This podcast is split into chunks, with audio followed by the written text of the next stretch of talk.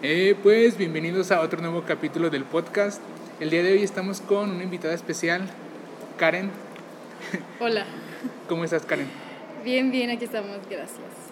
Eh, hace poquito estuvimos en un taller juntos, este, estuvimos como también hablando de tu obra y se me hizo como bien interesante que lo que estabas haciendo. Y pues bueno, eh, vamos a, a empezar a darle. Si pudieras describir a, a Karen, Karen Luébano, Sí, ¿cómo la describirías? pues verás. Em,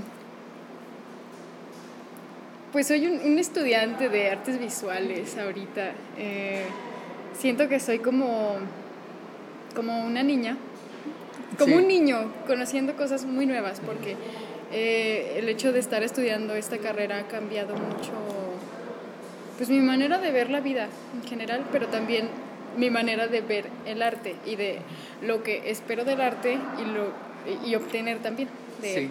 Entonces, pues sí, soy estoy estudiando artes visuales y pues sí, vamos creciendo poco a poco. Ahorita que dices que te sientes que como, como una niña, ¿no? Aprendiendo cosas nuevas, antes de entrar a la carrera habías tenido como acercamiento a, a alguna, algún ámbito artístico o alguna técnica.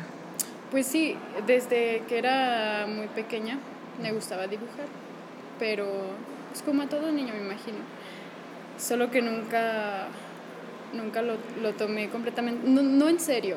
De hecho sí lo hacía mucho, pero yo no, mm, no sé, siento que siempre tenemos esta idea de, de que un buen dibujante hace realismo y yo, yo no hacía eso porque era, no sé si muy pequeña. No me salían tan mal mis dibujos, pero yo me acuerdo que a veces mis compañeros me pedían que les dibujara cosas Sí. y había otros que decían, ay, ni dibuja chido. Sí. Y yo decía, no, pues a lo mejor sí, porque no, no sé, no hacía las cosas que a esa edad o cuando uno desconoce mm, se imagina de lo que es un buen dibujo. Entonces, a lo mejor mis dibujos sí estaban medio parecidos a lo que quería yo, pero sí había quien decía, no, ni dibuja tan chido, dibuja puros animalitos. Pero creo que también el hecho de que alguien te pidiera dibujos, o sea, ya habla de que, de que estabas como un nivel arriba, ¿no? En, en cuanto a, a dibujar y hacer como, como Mm. trabajo artístico. Pues sí, algunas veces sí me lo, sí me lo decían, incluso algunos profes de, ah, pues es que tienes la habilidad del dibujo, pero yo no me la creía, entonces eh, no, a lo mejor no me lo tomaba muy, muy en serio y además no sabía que se... No que no supiera, obviamente existen artistas y siempre lo he sabido, pero no sabía que yo podía llegar a hacerlo, ¿sabes? Como que traía este otro chip de, de lo que uno tiene que hacer con su vida. Sí, ya Ese sé. chip que te meten desde, desde pequeño, entonces. O sea, tenías como la idea de que, que era como una realidad completamente diferente que te dedicaras al arte. Sí. O sea, que sí existía, sí, que sí. te pagaban, que sí se vive de esto, pero sí lo veías como Sí, pero yo, muy ajeno, ¿no?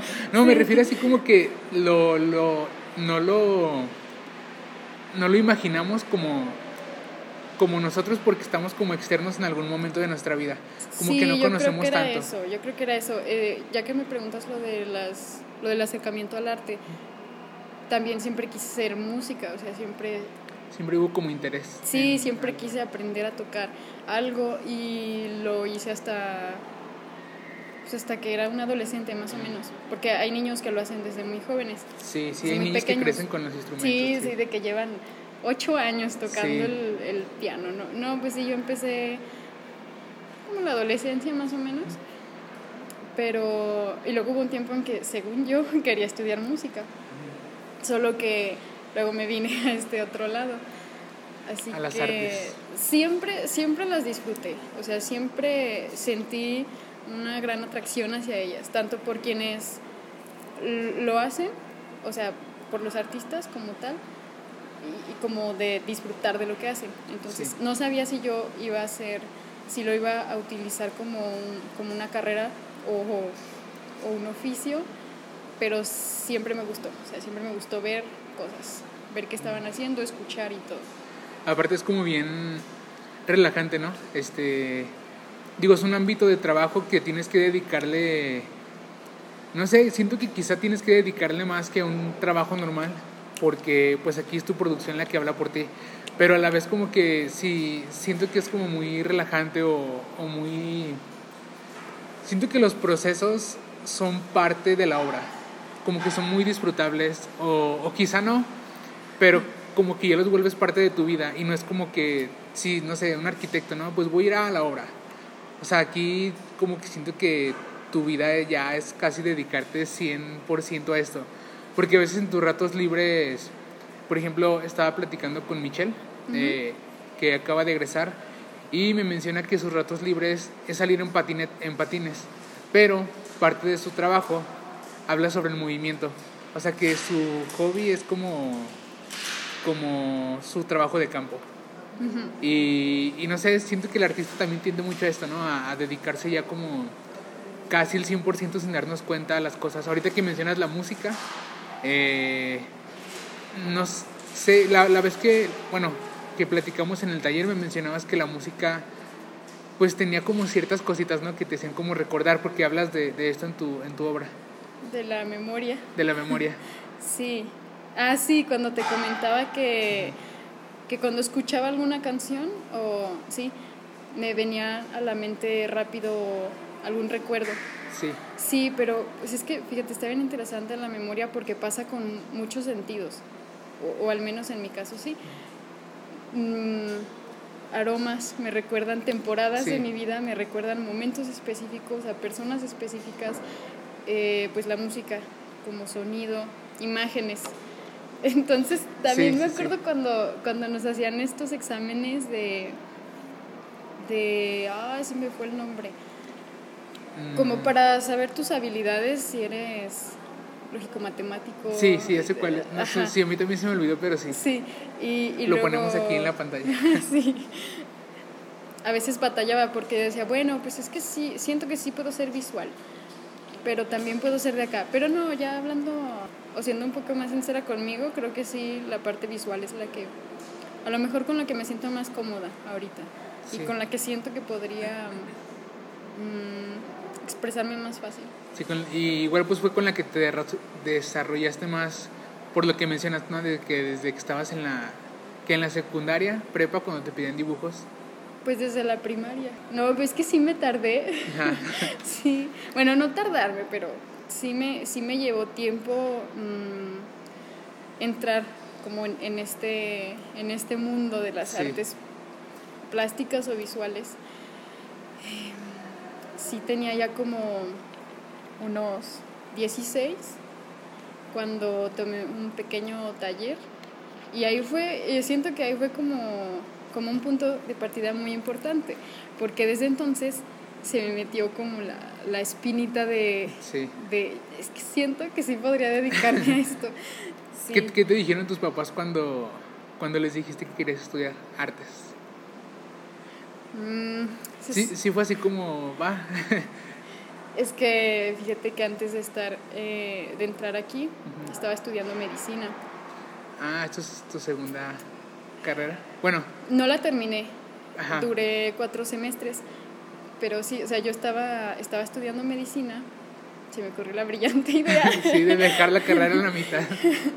No, pues ni a la mitad llegué, pero em, en, en mi familia siempre quisieron un médico. Y yo, en aquel entonces, bueno, es que siento que también la edad en la que elegimos carrera o en la que tenemos esa presión Sí. de elegir carrera es muy, es muy temprana. Entonces yo dije, Sí. ¿quieren un médico? Yo voy a ser ese médico. Ser más. Sí, entonces eh, entro a la carrera y estando ahí pasa el tiempo y me doy cuenta de que mm, la verdad no era pues no era el camino que quería elegir. Sí, no, y, y aparte, digo, ahorita que, que, no sé si me lo puedas confirmar, pero según yo la carrera de médico es muy larga, ¿no? Y Muy pues larga, era muy dedicar, pesada. sí, era dedicar como Sí. gran parte de tu vida a algo que no te, Pues que no que me no- estaba llenando. sí, Entonces fue un momento mm, algo fuerte para mí. Ahorita ya me da risa, ¿verdad? Pero en ese entonces eh, no- lo estaba pasando muy mal. Incluso tuve que ir a terapia y todo porque pues no se me hizo una decisión tan fácil. sí, no. Entonces, Y, y más en, más que es como algo que va ya a, decidir tu vida, ¿no? Sí, entonces abandonar una carrera de ese tipo, o sea, con el pues con el prestigio que tiene y con la presión familiar sí fue un poco, sí fue complicado para mí. Entonces, mm, tampoco fue tan sorprendente, la verdad, para mis papás. Porque desde, desde que era niña sabían que tenía inclinaciones hacia el, hacia el arte. Hacia este mundo del arte. Entonces, cuando les dije, de hecho no fue tan malo como pensé. Porque, pues sí, fue como, está bien, está bien, no, te preocupes, no, te, no te deprimas por estas cosas, pues ni modo. Eh, y sí, sí me apoyaron, acá estamos. Qué chido. Creo que en mi, en mi caso, yo sí entré aquí saliendo de la prepa, me estudié aquí. Eh, sí, creo que igual mis papás fue como que, ah, pues sí, está chido. Mis papás pues se dedican a, a, la fotografía y al video. Yo nunca había hecho nada, o sea, había trabajado como no sé, me salía con mis amigos y me llevaba la cámara, ¿no? Pero era como, como, sí, salir un rato con la cámara y nada más. Y también fue como un proceso como, como sí, estudió esto, pero mi mamá, o sea, creo que fue la que siempre dijo como que no, pues sí, tú lo que quieras y, y como que te apoyamos, ¿no? Igual si no te gusta después tanto y quieres elegir otra carrera, pues te apoyamos como una carrera más. Pero mi papá desde el principio así como que, no, pues mejor estudio otra cosa o no sé. Pero como que ahorita siento que, en, en, lo personal, siento que como todas esas frutos de estudiar la carrera, creo que, creo que pasaron rápido y yo uno lo ha asimilado así, o sea, no ha asimilado como tanto el hecho de que estudié esto también.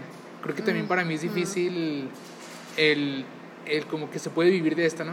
O sea, pues creo que, en general para todos, sí. Sí, porque te digo, mm, como que decimos, no, sí se puede y sí y si pasa y si existe, pero de todos modos tenemos como tan pues tan marcado esta, esta idea de lo que de lo que es la vida y de lo que es una carrera profesional que no podemos librarnos pues completamente de esa idea, ni nuestros padres, ni, ni quienes están a nuestro alrededor, ni nosotros. Y más por el contexto en el que vivimos, ¿no? Eh, creo que en México es un país que, que a veces no paga tanto este tipo de trabajo como artístico, visual, eh, de fotografía, de video, siento que a veces no está tan como tan comercial todo este ámbito. Y por ejemplo en otros países siento que ya es como un mercado completamente ya establecido. Diferente, establecido, sí. Y aceptado. Y aceptado, sí. Hay, hay una frase que probablemente has escuchado que dicen mucho los adultos que se preocupan por ti, que es... Mm, no, mira, estudia una carrera bien. Sí, sí, sí. y lo del arte lo dejas como, como hobby si quieres. O mira, primero estudia una, y luego estudia carrera bien y luego ya estudias arte si te, si te sobra tiempo y vida. Sí, y vida, y edad. Y ánimos. Y sí. Ahorita que, que dijiste la palabra ánimos, ¿tú crees que el artista tenga cierto compromiso social? Así como eh, porque lo he hablado en otros capítulos y hablamos de que a veces el artista tiene cargas emocionales pues diferentes, ¿no? Porque somos, es una carrera social y siento que un arquitecto no las tiene, siento que un, o sea, sí las tienen, pero no como, siento que el artista a veces es la voz de ciertas cosas que son como injusticias o de, o de cosas que, que a lo mejor te molestan y creo que el artista es de los, de las pocas carreras que casi que te preparas para para ser este social, ¿no? Lo que pasa es que yo siento que mm, se abre mucho tu mente. Sí. Siendo artista. O sea, sí reflexionas un montón, sí ves las cosas de otra manera. Siento que a veces otras carreras, precisamente por, pues no sé, por su metodología o sus objetivos, están muy enfocados, están tan enfocados en eso que a lo mejor no se dan el, ni, ni el permiso ni la libertad de hacer las reflexiones que aquí hacemos. Porque a veces haces actividades o tareas en las que involucras, pues esto, reflexiones sociales, eh, externas tus sentimientos o, o colectivos y, y, luego otras carreras van a pensar, ¿en serio estás estudiando para, para, para, externar sentimientos O, para, Pero es importante, o sea, por ejemplo, lo que mencionas de, de alzar la voz, creo que sí, completamente. Siento que un artista eh, se, se, se atreve más, pues, a hablar sobre cosas que a lo mejor otros no. Sí, que otras... y somos una carrera como muy social, ¿no? O sea, por ejemplo, me imagino que, que los que están estudiando psicología, pues también tienen como esta, esta característica, pero pues es que el artista está produciendo y pues como dice, exterior, exterioriza todas estas cuestiones. O sea, es más evidente que nosotros lo hacemos. Pues sí, también dependiendo de la carrera, pero yo creo que generalmente en el ámbito del arte sí, se trata de, de, eso. ¿Tienes tú algún tema que, que, te apasione, así que te guste hablar de él? O sea, sea, sea muy social o sea muy personal, pero así como que te puedas desenvolver y hablar con las demás personas de ello. Mm, pues sí, yo creo que de... Yo creo que sobre injusticias. Sí. Sí, nada más que me, me clavo y me enojo mucho. Sí, ya sé.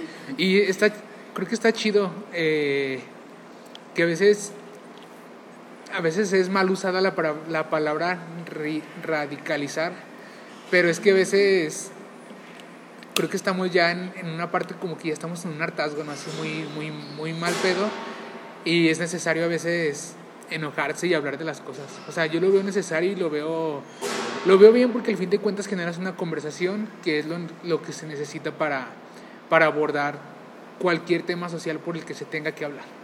Pues es que es esto, es, es reflexionar y es también tratar de hacer reflexionar a los demás, porque a veces estamos muy acostumbrados a que las cosas son de una manera, pero no, o sea, es, es algo muy padre también de, de, esto de querer ser artista, el hecho de, de, de, cuestionarte, o sea, cuestionarte siempre y cuestionar lo que está pasando a tu alrededor. Creo que está increíble. No solamente los artistas, vaya, ahorita estamos en un momento de muchos movimientos. Sí. es un poco controversial el tema porque a veces son tan dispersos o tan contrarios los, los pensamientos que, que tanto los de acá se enojan con los del otro lado, pero, pero lo, que, lo que yo rescato mucho de, de vivir ahorita con todo este caos y con todas es, es, eso, es lo de el hecho de que ya se está cuestionando mucho. Eh, creo que es lo, lo valioso. Sí, creo que es bien importante cuestionarse sobre todo y algo que también habíamos mencionado, también saber hasta dónde es pertinente eh, hablar de cierto tema, o sea, aunque lo estés defendiendo, hasta dónde es pertinente defenderlo. No digo que no lo tengas que defender tanto, pero sí a veces si no, si no es tu... Si estás defendiendo algo a lo que no perteneces, por ejemplo, no sé, el movimiento eh, feminista, siento que si como hombre puedes como apoyar, pues está chido, pero también he escuchado muchas veces de que, ah, pues es nuestra lucha y está chido, o sea, hay que ser pertinente hasta donde tienes que llegar. Pues es como tantear el terreno, ¿no? Sí, con todos, y eso está bien, bien chido. O sea, creo que es un beneficio para todos. Solo o sea, siento que, que aún sigue habiendo gente en contra de cualquier movimiento. No, pues sí, y siempre la habrá. Sí, siempre lo va a haber. Y y bueno, también esto tiene que ver con lo que te digo de tantear el terreno. Es como, por ejemplo, yo no voy a lograr convencer a algunas personas sobre mis ideas o mis posturas ante nada. O sea, nunca, siempre va a haber alguien que se oponga. Y es como, mm, no sé, imagínate si todos estuviéramos de acuerdo en todo, sería bastante extraño, no habría como aportes eh, ni crecimiento en nuestros pensamientos. En nuestra civilización. Y es que es bien importante porque, no sé, por ejemplo, si yo te digo que, que hacer una cosa está bien y tú no, pues es que hacer eso está mal. O sea, se genera una conversación en donde toda la donde más gente puede como dar sus ideas o aportar para ver qué tan pertinente es hacer esa cosa o no. Obviamente respetando todo, en todo momento, la, la, opinión de los demás. Creo que Digo, también depende de la opinión, ¿no? Sí. sí. sí, porque hay algunas opiniones con las que simplemente no se puede. sí. Y, y como, como decimos, ¿no? Creo que también el artista socialmente ha avanzado un poquito más en esta cuestión. Sí, aunque no todos los artistas son precisamente, o sea, no, no, manejan temas sociales, sino que es también como es parte de la, de la riqueza. Hay quienes simplemente hablan de cosas personales, sí. pueden ser fuertes o pueden ser no tanto. Sí, y es muy interesante. Sí, y es que es meramente técnico su trabajo. También. Sí, de todo hay. Sí, pero sí, sí, es muy interesante y, y pues sí, como artista, todas estas cargas emocionales creo que tú, tú consideras, o en tu caso, que fue bueno o que fue que es malo. O sea, todas estas cargas emocionales que has tenido, que como mencionabas al principio, tuviste que pedir como ayuda profesional. Pues creo que es, está bien, porque es parte de, es parte de nosotros, todas, todas las emociones. Sí. Luego están, estamos muy bombardeados de, de ser felices y de ser positivos y de ser productivos y de ser... Sí, de tener una vida idealizada. Sí, sí, idealizar todo. Y yo creo que eh, un trabajo muy interesante de, del hecho de ser artista y ser así de emocional es pues abrirle paso a todas tus emociones y canalizarlas a través del arte o de lo que haces.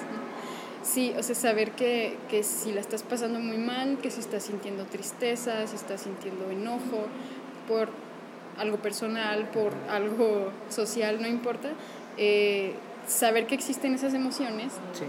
creo que el, el, hecho de hacerte consciente de ellas, mmm, pues hace tu vida más llevadera, ¿no? O sea, si te conoces tú, ¿qué, sí.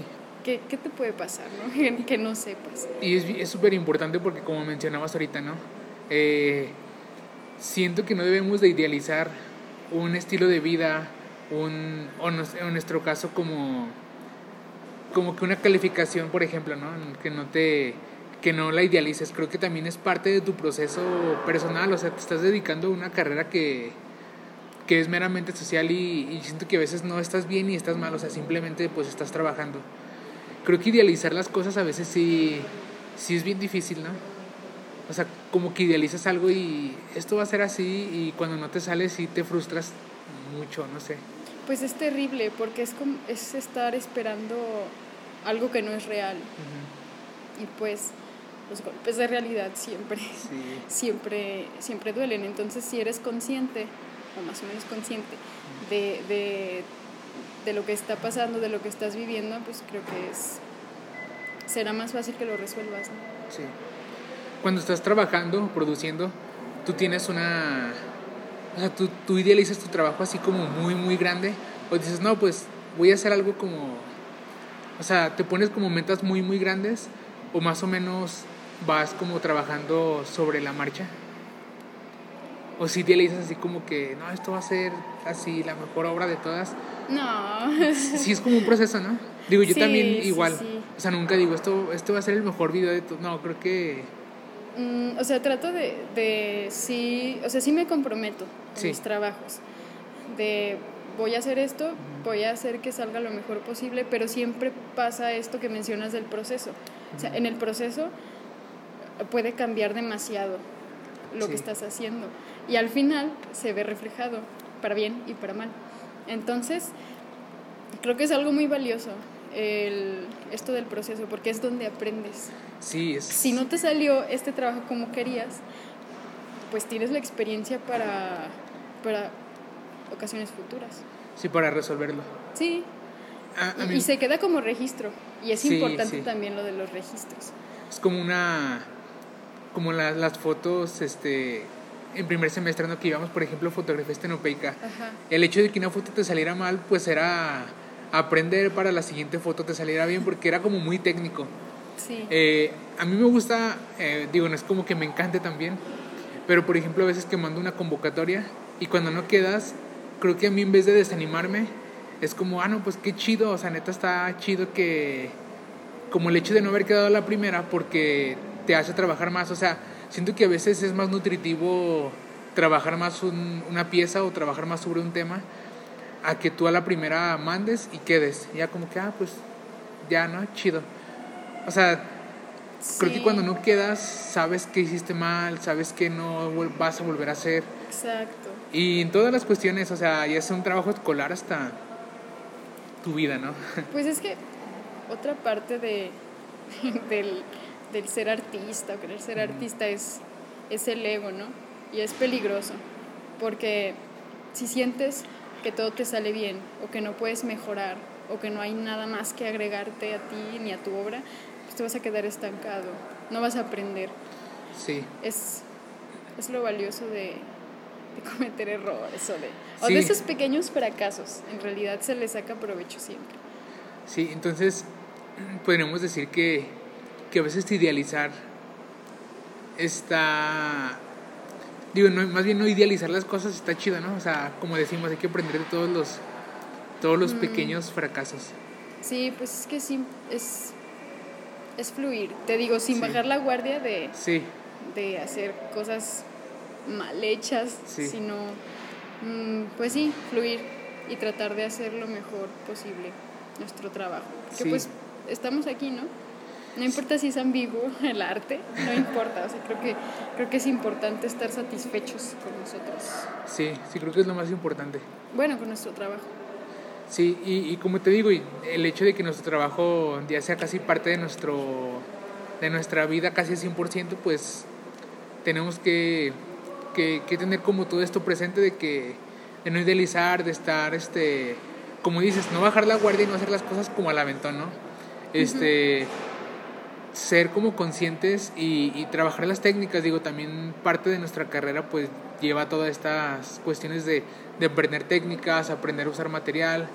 Creo que ya después los proyectos pues ya son otra cosa, pero, pero sí creo que, creo que, que en este aspecto pues sí, sí es como, no sé, sí tienes que creo que pues esforzarte y enfocarte a lo, a lo que te gusta. Como en tu caso, ¿no? Que a lo mejor llevabas una carrera y no, pues no me llena, pues vámonos a artes. sí. sí. qué chido. Qué gran decisión. qué, gran decisión. Tengo un compañero, no sé si conoces a Omar Padilla. De hecho, sí. Eh, acaba de egresar ahorita, acaba de llegar. Ah, eh, Él me en el podcast contaba que su estaba a punto, creo que estaba en el último semestre de, de una ingeniería, creo. Y en el último semestre así dijo, no, me voy a la de las artes. y, creo que también es una decisión bien valiente. O sea, creo que en tu caso fue una decisión. También. Sí. Que no, no, importa en qué momento, lo importante es hacerla. Ajá, y aparte, o sea, es una carrera como de medicina, así es como como que a veces es muy contrastante, ¿no? Y socialmente, pues a veces, como dices, no es tan aceptado como voy a hacer arte o voy a ser artista. Pero creo que, que, es como una decisión bien, bien valiente, como muy importante de tomarla. Y pues sí, lo que dices, hay que tomarla, no importa si estás empezando o si estás finalizando algo. Oye, Karen, eh, ¿tienes algunos artistas referentes que, que marquen como tu obra? Que sean como muy importantes para tus procesos artísticos. No, creo que lo que he aprendido es más bien de mis maestros y mis compañeros. Creo que ellos serían como... Tus referentes. Pues sí, mis referentes. Parte de tu entorno. Sí, porque la verdad, o sea, artistas hemos visto muchos, ¿no? A lo largo de la carrera, unos desde hace siglos. Sí. Y la verdad es que no conozco muchos artistas nuevos. Mm, hay, hay algunos que me gusta lo que hacen, pero pues es que luego esto del arte es muy personal. Sí. O sea, obviamente lo que todo lo que producimos está en nuestra pues como en nuestra mente por algo, ¿no? Lo, lo, sacamos de algún lugar, ya sea de nuestro entorno. Todo es un remix. Sí, la verdad. Entonces, pero así que yo te pueda decir algo específico, no, creo que no. Sí, a veces sí, sí es este, como un poquito pues como, como estamos rodeados, estamos rodeados de tantas personas que producen, ya como de tus maestros, de tus compañeros. Y de imágenes, o sea, sobre todo de imágenes que a veces son tantas que ni siquiera sabes de dónde salieron. Sí, creo que a veces tus referencias pueden salir desde de, cualquier lugar que es, por ejemplo, digo, como en este caso que estamos rodeados de, de imagen, de artistas, de maestros.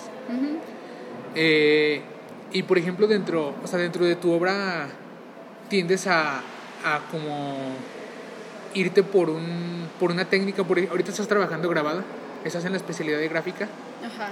y manejas agua se me, se me Agua olvida, tinta, agua agua tinta. fuerte. Ajá. Sí. Eh, bueno, vi unos trabajos tuyos como de que estabas trabajando la otra vez, ¿era agua fuerte? Sí, Sí. con agua tinta.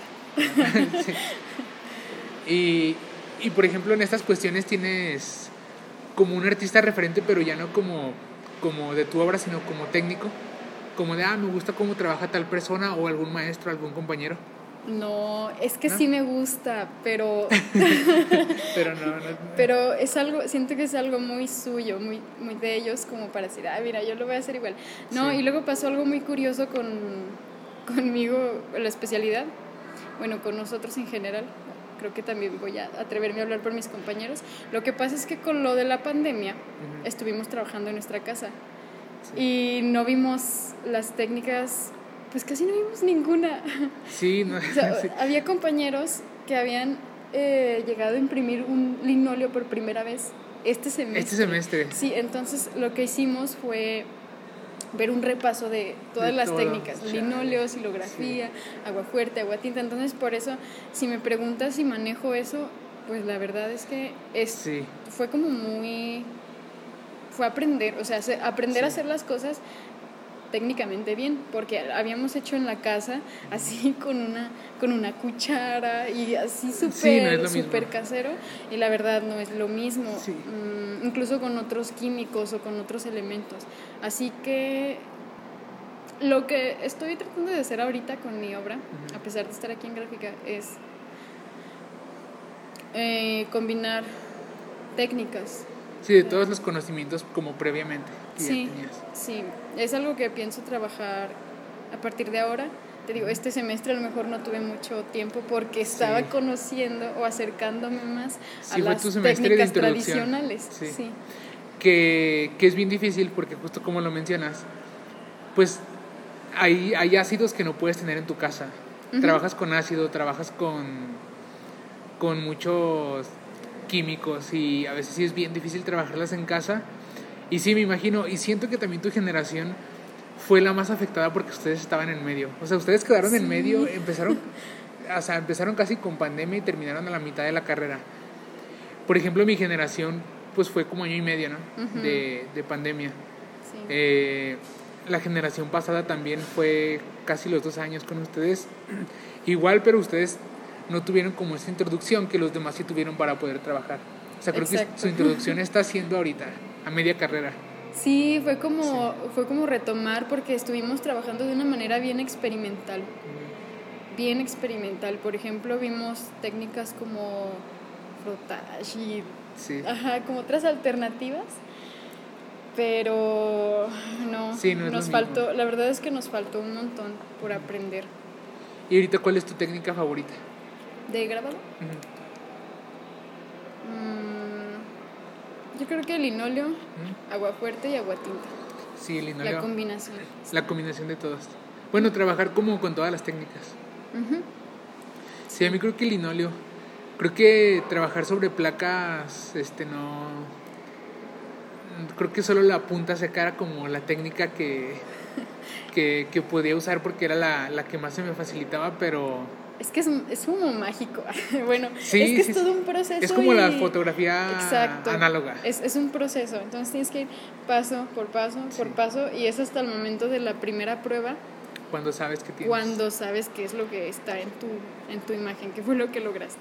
Y eso me gusta, o sea, me gusta esta parte de estar bien clavado trabajando en el proceso para al final como que se te revele lo que, Sí. lo que lograste y ya sobre eso trabajar para mejorarlo. O, que, que, o no. que está bien chido porque puede que te des así como que, ay, no manches, está bien chido. O puede de que, de que chale, no era, como- no era lo que yo pensaba. sí. Digo, porque a mí me pasaba mucho en la, en la fotografía análoga, que, que tenías tu rollito y hasta que lo ibas a revelar sabías qué es lo que tenías. Pero era bien bonito. A mí me Sí. gustó mucho la foto estenopeica porque de verdad era como tomar fotos a ciegas Como con magia, ¿no? Así como esta cajita de madera toma y fotos. todos bien sorprendidos cuando te veían, no sé, en el centro con tu caja de madera en Sí. un tripié y ya se te quedan viendo. Y luego ya sacabas tu rollo de miren lo que saqué. Sí, sacaba así. miren sí, lo que logré. Y, y pues sí, era eso como, como que el factor sorpresa. Sí. me gusta. Sí, y, igual creo que tú, en tu obra en general, eh, digo, ahorita que, que, que me has hablado y de tus procesos, siento que sí son muy parecidos a este factor sorpresa. Como, como que hacer un proceso y después cambiar algo completamente diferente. O sea, como que todo tu, todo tu recorrido, tanto técnico como de, de tus temas, pues al final terminan en, en otra en otro cosa completamente diferente. Por ejemplo, la carrera de medicina fue completamente diferente a la de artes. Es que es como un viaje. Un viaje Sí. más o menos planeado. Es como, Sí. Vamos a ver qué pasa. ¿Recuerdas también en el taller que la maestra nos dijo eso, ¿no? De que a veces lo importante como, o sea, como que el destino, pues es el viaje. O sea, es todo. Porque a veces decimos, no sé, imagínate que vamos a, a la playa. Decimos, no, pues que también en carretera. Pero ella iba más allá, porque ella dice, no, desde que se te ocurrió hacer el viaje, ya está empezando el viaje. Sí, Y creo que tiene toda la razón. Pues lo que hablábamos hace ratito de, de que estamos, a, a lo mejor inconscientemente, pero siempre pensando en, en nuestra obra o, o- o metiéndola sin darnos Sí. cuenta, ¿no? Ujú. sí, creo- creo- y es como a veces como meramente, como dices, inconsciente, así como que, pues todo es parte de... Vas en el camión pensando, Sí. o vas caminando pensando, creo, reflexionando. ¿Cuál es tu lugar donde, donde se te ocurren todas las ideas? O donde piensas que, que es como un lugar para pensar. Digo, por ejemplo, a mí, no sé, me estoy bañando y neta, tengo que secarme las manos para escribir algo. Porque es cuando se me noche, ocurren las cosas. ¿Sí? O sea, ya cuando estás acostada. Sí, o en tiempos aparentemente muertos, por ejemplo, pues sí, de camino, de regreso a mi casa. Sí. O, o cuando camino, me gusta mucho caminar y siempre, siempre, siempre estoy pensando cosas. sí. A veces de más, pero sí. Y mm, pues es importante tener como algo a la mano para registrar, que luego Sí. sí, se te olvida. Sí, sí, tener un- tu blog de notas o la cámara. Pues o la bitácora. Sí, una también. bitácora. Sí, apenas estoy, apenas estoy tratando de trabajar bien con ella. En realidad antes me gustaba escribir, entonces tenía pequeñas libretitas siempre cerca Sí. de mí para anotar cosas, pero no sabía que, no sé, como que no lo tomaba en cuenta para, para esta carrera. Error. Sí, es bien difícil. A mí también me Es costó que mucho cualquier cosa, cualquier tomar una cosa. bitácora. Es como una especie de diario. Sí, es como un diario. Y, y como dices, cualquier cosa es importante, o sea, hasta la más mínima... O pegas algo, pegas un, Sí, hasta las pruebas que te salieron mal. sí, y es bien ya importante. es el registro Ajá. de cuando hiciste algo mal Sí, y de cómo ya no hacerlo mal. lleves la, la vez que vimos las, las bitácoras que te mostré la mía, no sé si te fijaste que había muchos recortes. Sí, Es porque me agarro recortando cosas de otras bitácoras que me gustan, porque siento, o sea, no es como que sea mi bitácora ya definitiva, ajá.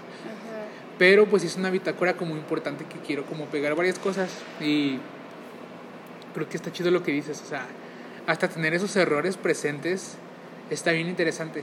O sea, tener un registro de lo que no salió, de lo que no pudiste hacer, de lo que vas a retomar, o sea, es parte del es, proceso. es como regresar al, en el tiempo. Sí, Por ejemplo, mm, he leído cosas que escribía ahí o, o que dibujaba y luego pienso, ay, ¿a poco, ¿a poco soy yo? ¿A poco Sí, fui yo? ya sé. Es yo me ver- sentía de esta manera en ese momento. es como ver los mensajes viejos de Messenger, ¿no? Ujú. ¿No, no te has puesto a ver tú de O repente? de- fotos. Sí, de que... Fotos ay, viejas. güey, Ajá. Pero pues sí, como decimos, todo es parte del proceso y hay que, hay que aprovecharlo, ¿no? Pues sí, para eso estamos. Karen, casi para finalizar, Ujú. este, siempre le pido a los, a los invitados que si nos pueden recomendar una foto, digo una foto, una película, este, una, una serie, un álbum o un disco, algo que te gustaría recomendarle al, a, no sé, a, a- a nadie en específico. O sea, algo que, que sepas que dices, "Ah, esta, esta cosa tienen que verla. Va. Un, una peli. Ajá, o, o Ajá. lo que... la- ajá. Una peli les recomiendo. mm, una que se llama Lázaro Felice. Está en Netflix. Esa. Bueno, a mí me gustó mucho. Eh, como álbum les recomiendo Middle de Pink Floyd. y. ¿Qué más? ¿Y algún artista? Ya sea músico, artista visual. Ay, esa pregunta es muy difícil. Sí, sí, es difícil porque a veces no tenemos... o Muy sea, buena, tenemos- pero difícil sí, porque hay muchos y es. Ajá. Y como que quieres dar el, el que... A lo mejor el que te gusta más ahorita o el que te ha servido más. Sí, creo que... Ah, les recomiendo que escuchen a Vetusta Morla. ¿Cómo? cómo? Vetusta Morla es una banda española. Ay, los quiero mucho. me, han, me han acompañado mucho los últimos. ¿Cuánto tiempo llevamos de pandemia? ¿Dos años? Ay, no sé. ¿Uno y medio? Van a ser dos años como en marzo. Pues todo este tiempo de Sí, casi crisis. dos años. de Lo vamos a crisis poner mundial aquí y personal. Por una parte de la pantalla para que lo, lo vean. ok. Eh, la película está en Netflix, ¿verdad? Sí. Ok, entonces también la vamos a poner. No sé, tú di dónde la ponemos. ¿En qué parte de la pantalla quieres que aparezca? Ahí. No, pues que desaparezca. ok. Este, no, pues eh, que- creo que con esto terminamos. Eh, vamos a dejar también tus redes. Va. Eh, vamos a poner como obras tuyas, ob- obras tuyas en la página de Instagram para que la gente pueda verlas y pues te puedan seguir en, en redes. Va. ¿Algo que quieras agregar para finalizar? Pues muchas gracias por el espacio. No, pues gracias a ti por, por el tiempo. No, pues ya sabes, aquí andamos. Sí, ya para la, para la siguiente semana faltó Vane que íbamos a grabar hoy también, pero pues no, muchas gracias a ustedes por, por, la- por aceptar la invitación y pues por, por animarse a hablar frente a cámara. Es bien difícil, pero Sí, pero aquí estamos, lo logramos. sí. Pues muchas gracias, Karen. No, pues gracias a ti.